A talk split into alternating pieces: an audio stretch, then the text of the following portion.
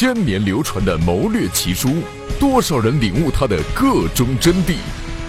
妇孺皆知的兵法经典，谁能真正的让它深入浅出？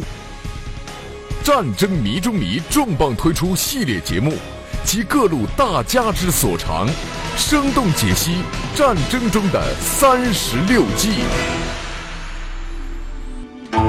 金玉谈公策。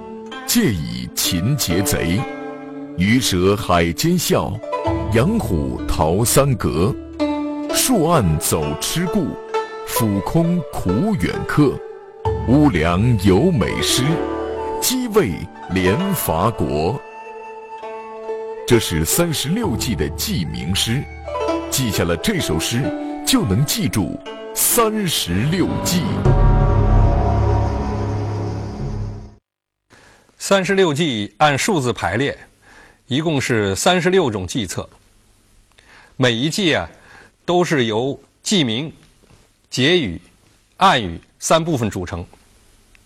计名采用的是四字的成语或者俗语，结语呢是以点睛之笔指点本计的要义、适用条件和使用方法，文字是非常的简练。那么暗语呢，是对记名和结语的一种阐释，而且呢，它还加上了一些著名的战例加以印证。任力，军事科学院研究员，中国孙子兵法研究会副会长兼秘书长，从事中国历代军事思想、军事史研究二十余年。在这一系列中，任教授将全面系统的为大家讲解三十六计中的韬略奥妙。三十六计在内容上的一大特点，就是它没有高深莫测的理论阐述，它着重于针对各种具体情况的谋略运用，着重于军事谋略的实用性和可操作性。它在表现形式上，采用的是大众耳熟能详的成语或者俗语，然后。用比较浅显的语言文字，对这些计策的奥妙进行解说。比如说，我们今天要讲的这一计，就是大家日常生活中经常用到的一个成语，它也是三十六计中的第三十计，是我们的这个并战计系列中的。最后一计，反客为主。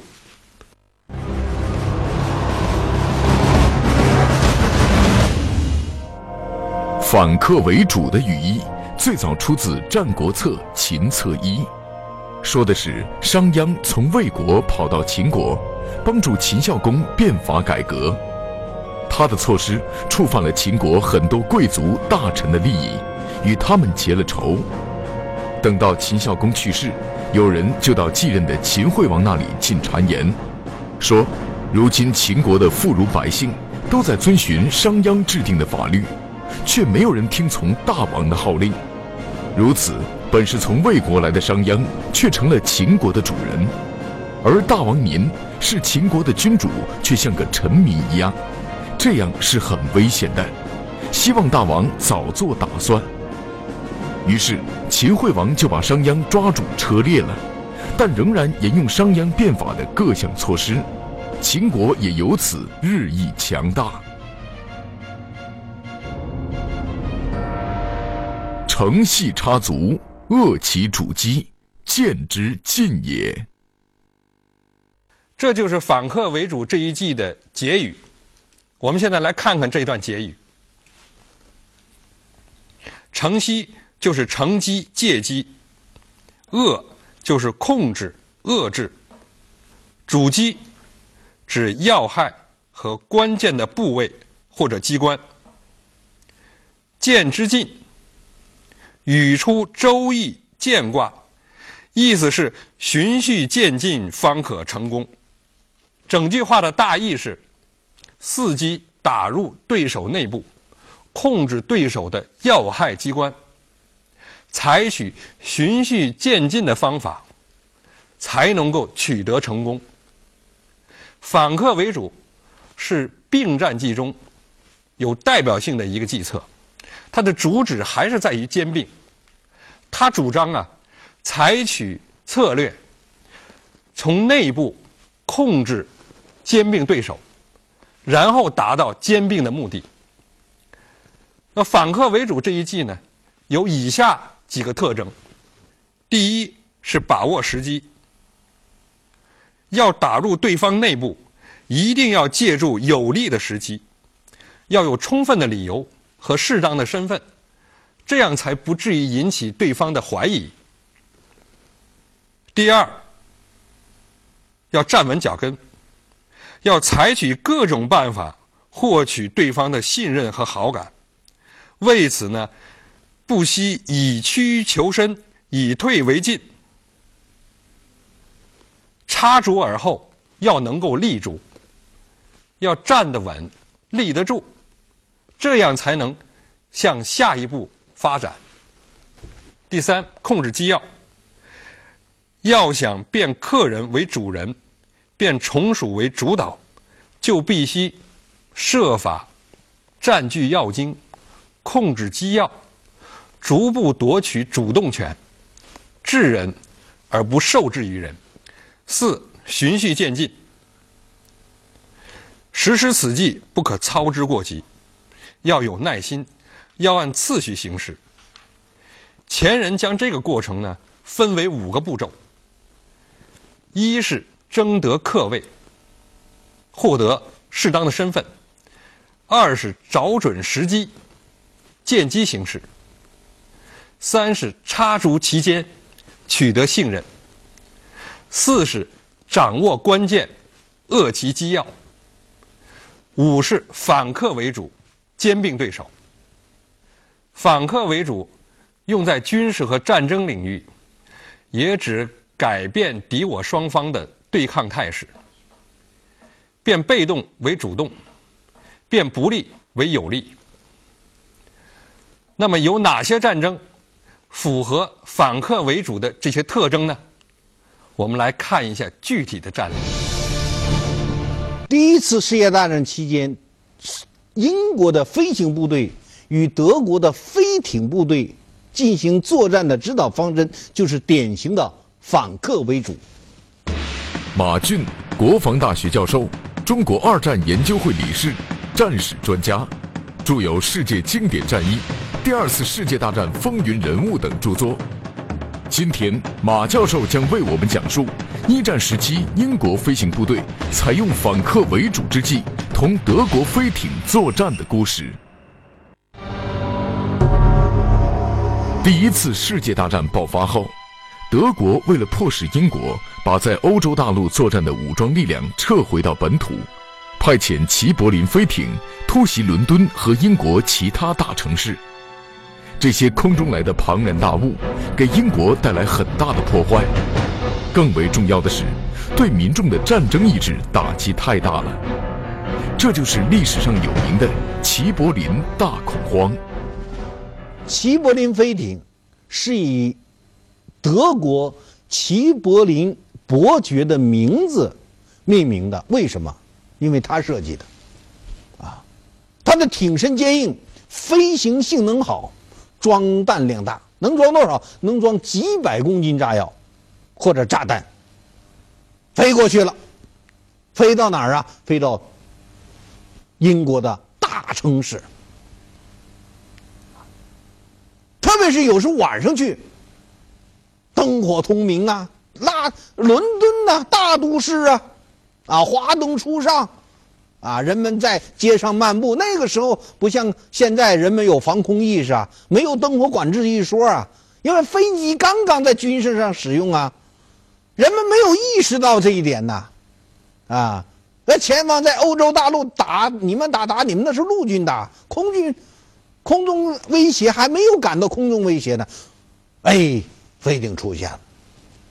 出现之后，就那个时候还不是这个现现在的飞机的空炸的意义，是人拿手炸弹或者手榴弹似的往下扔啊。你这一扔，大家是被炸个东倒西歪不说，另外老百姓太恐慌了，害怕了。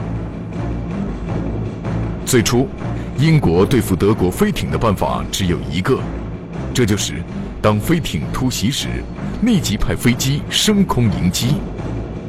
但是，此时一战刚刚爆发不久，飞机的性能还很脆弱，当时能够在夜间作战的飞机几乎没有，而且一般的飞机就是发现了飞艇，能做的事情也不过是在它的粗厚外皮上戳两个小洞。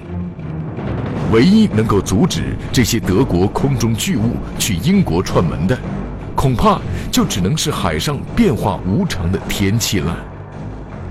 那么面对这个，就是英国局当时战时战时内阁就觉得你这不影响我的情绪吗？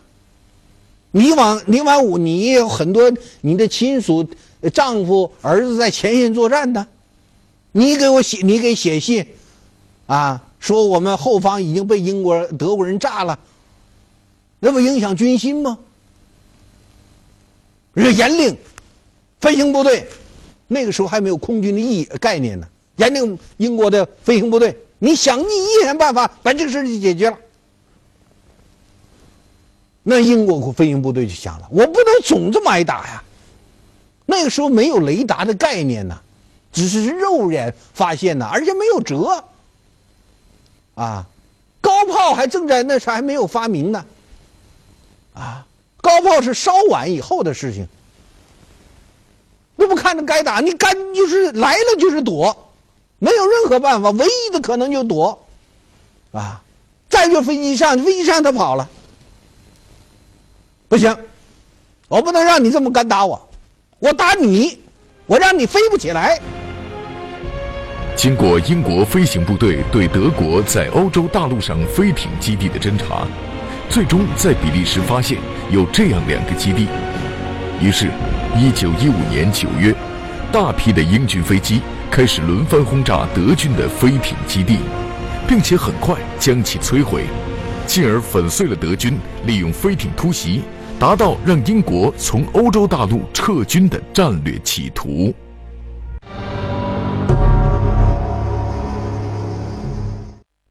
虽然上面这个战例呢，与我们前面概括的反客为主的几个特征呢，不能一一的对应，但在这个战例中，英军在后期采用了积极主动的作战指导思想，这正体现了反客为主谋略思想的精髓。我们看，英军最初对付齐柏林飞艇。采取的是派战机迎击这个办法，这完全是一种消极被动的一种防御的方式，而且由于飞机的性能不好，所以这种迎击的效果也不理想，这就使齐柏林大恐慌，不但没有遏制，反而有扩散的趋势。此后。英军呢转变了作战指导思想，决定变被动为主动。他们先派侦察机去摸清了齐柏林飞艇基地的情况，然后派出轰炸机深入敌境，去轰炸齐柏林飞艇的基地，将这些飞艇摧毁于地面。这样就扭转了英军在初期的被动挨打的局面。也挫败了德国的战略企图。那么还有哪些战例能够反映反客为主的特征呢？我们继续往下看。在红军长征的时候，蒋介石对付西南军阀，就采取了反客为主的方式，逐步来吞并他们的力量。许燕，国防大学教授。中国军事科学学会历史分会副秘书长，全军优秀教师。今天，徐教授将为我们讲述蒋介石采用反客为主对付西南军阀的故事。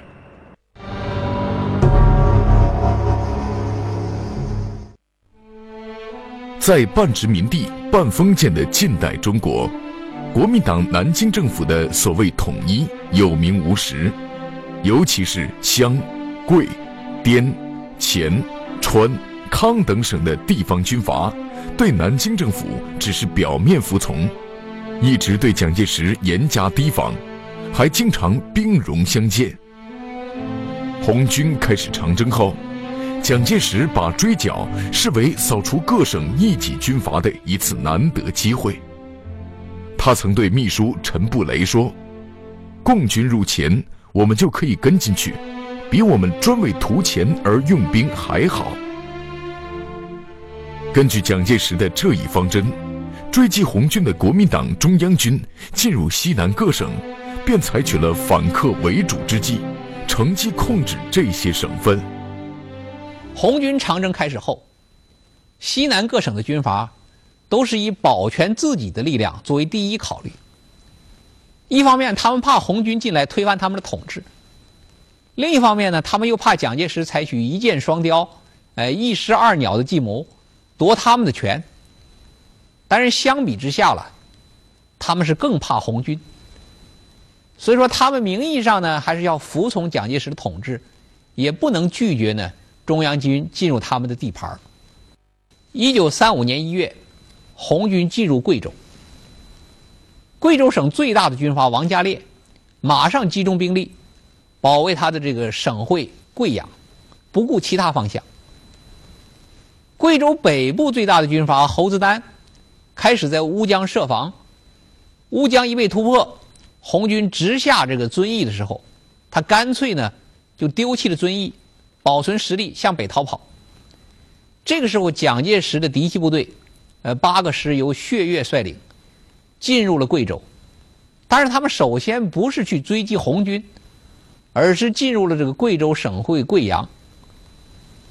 就是在这种情况下，红军占领遵义之后呢，有了半个月的休息时间，呃，召开了遵义会议，另外补充了物资，消除了两个多月行军的疲劳。国民党中央军进入贵阳后，其指挥官薛岳。马上以“此地无银三百两”的姿态反复声明，来前纯为剿匪，别无他意。实际上却派兵接广城防，自己也入住在前省主席公馆。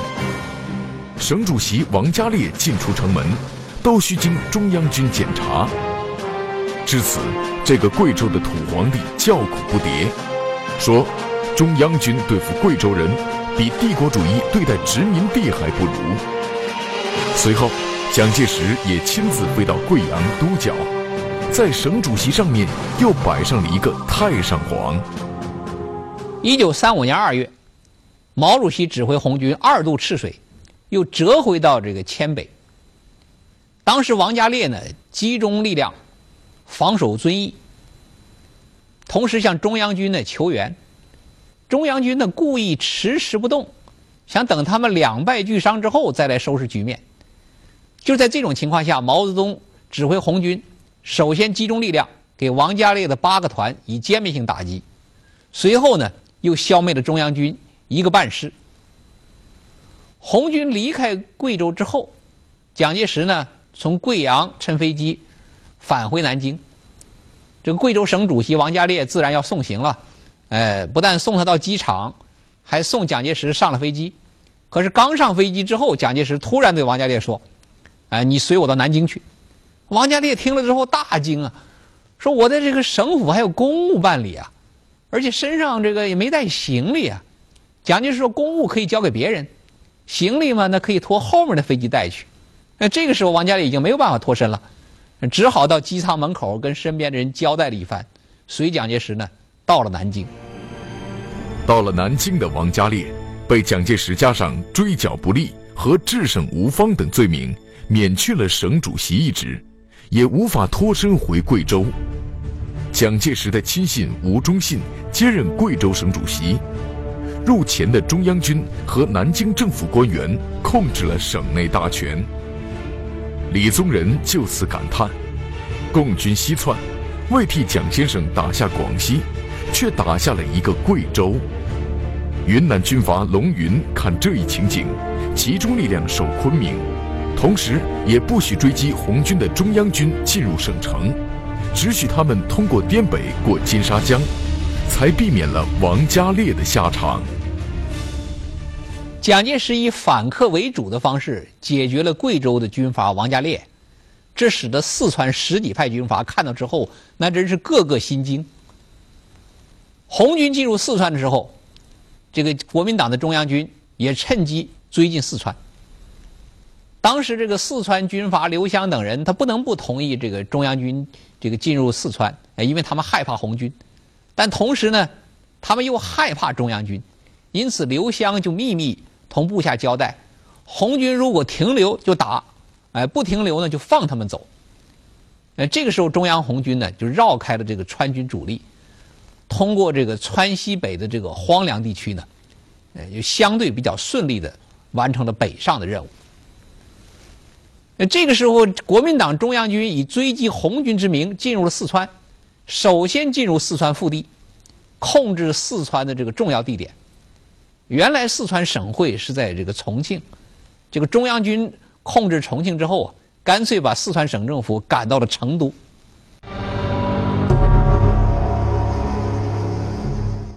看完上面这个战例，我们将它的具体内容与我前面概括的几个特征对应一下：一，把握时机。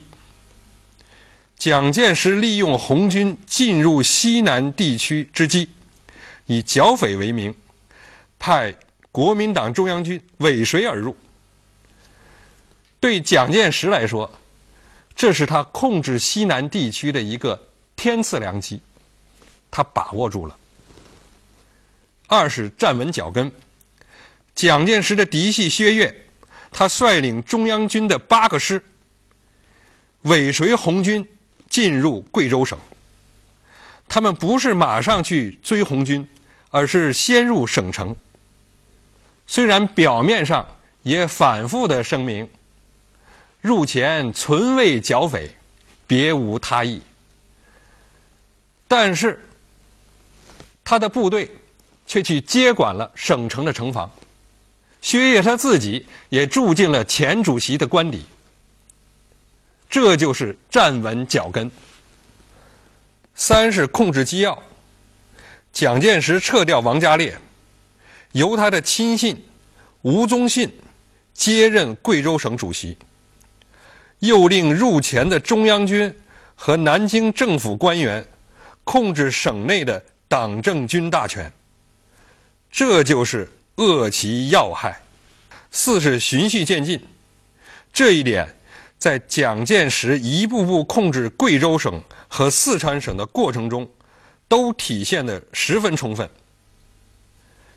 看了上面这两个战例以后，我想观众对反客为主这一计已经有了一定的了解。有些观众呢，可能还有一些疑问。我们在这里呢，开设了一个互动环节，专门回答观众的提问。啊，现在在这个互动区里面就有一个问题：反客为主与偷梁换柱好像不容易区别。《水浒传》里晁盖等人上梁山后火并王伦，用的是哪一计呢？这个问题提得好。反客为主和偷梁换柱都是并战计中有代表性的计策，二者只是着眼点不同。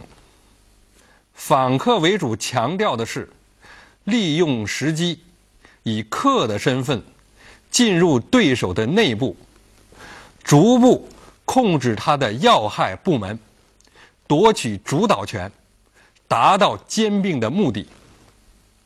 偷梁换柱着重在于把对手的精锐或者骨干力量予以撤换或者予以调离。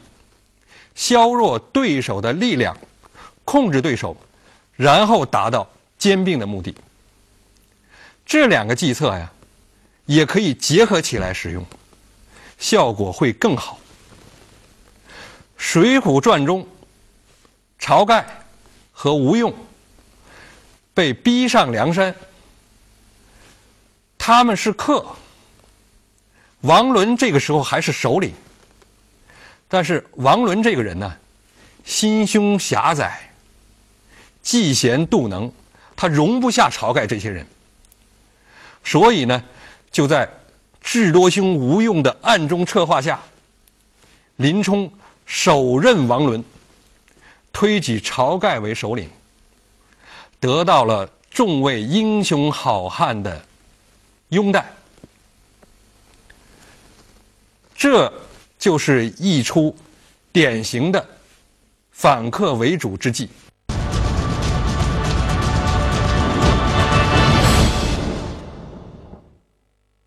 反客为主的要义，就是先以客的身份打入对手的内部，获得立足之地，然后逐渐的掌控对手的要害和关键部门，进而达到完全控制和主宰对手的目的。此外呢，反客为主也有变被动为主动，变不利为有利的这个含义在里面。我们最后再来看一下，历史上还有哪些精彩的战役运用了反客为主？十七世纪中叶，英国在争夺海上霸权的过程中，遇到了一个强大的对手——荷兰。当时，荷兰的金融业和航海业均十分发达，而英国在这一领域的竞争力却明显处于劣势。大量的商业利润流入荷兰，为夺取荷兰人的商业利益，确立英国的海上霸主地位。经过精心策划，英国议会于一六五一年十月九日通过一个航海条例，规定英国的进口货物只准英国船只或原出口国船只运输，英国的出口货物只允许英国船只运输。这个条例的实施，必然对荷兰赖以生存的航运业造成沉重打击，因而引起了荷兰的强烈反应。两国关系骤然紧张，并终于爆发了战争。这正是英国所希望的。此战，英国是蓄谋已久，准备充分，而荷兰却是仓促上阵，所以。这个在战争史上被称为第一次英荷战争的海权之争，最终以英国的获胜而告结束。荷兰被迫承认航海条约，这等于放弃了对海上航运业的垄断地位。英国则坐稳了海上霸主的宝座。英国人正是靠着计谋和战舰，打败了海上马车夫荷兰，改变了以往的被动不利局面。反客为主，成为辽阔大海的主宰。解放战争时期，由刘伯承、邓小平统帅的晋冀鲁豫野战军，千里跃进大别山，深入敌后，挺进中原，就是一个反客为主的经典战例。刘邓大军为执行党中央制定的由战略防御转入战略进攻。把战争引向国民党统治区的战略任务，突破黄河天险，挥军进入敌方纵深腹地大别山地区。当时，毛泽东对这一战略行动做出了三种预测：一是付出代价，站不住脚再回来；二是付出代价，站不住脚，在大别山坚持打游击；三是付出代价，站稳脚跟。恢复大别山根据地。刘邓大军面对蒋介石亲自指挥的数十万敌军的前堵后追、合围扫荡，经过艰苦努力、浴血奋战，终于在大别山站稳了脚、扎下了根，胜利实现了毛泽东预料的最好结果，把原本是敌人重要战略后方的大别山区，变成了我方现实战略转折。与敌逐鹿中原的前进基地，夺取了中原战场的主动权，这是将反客为主运用于战争的成功典范。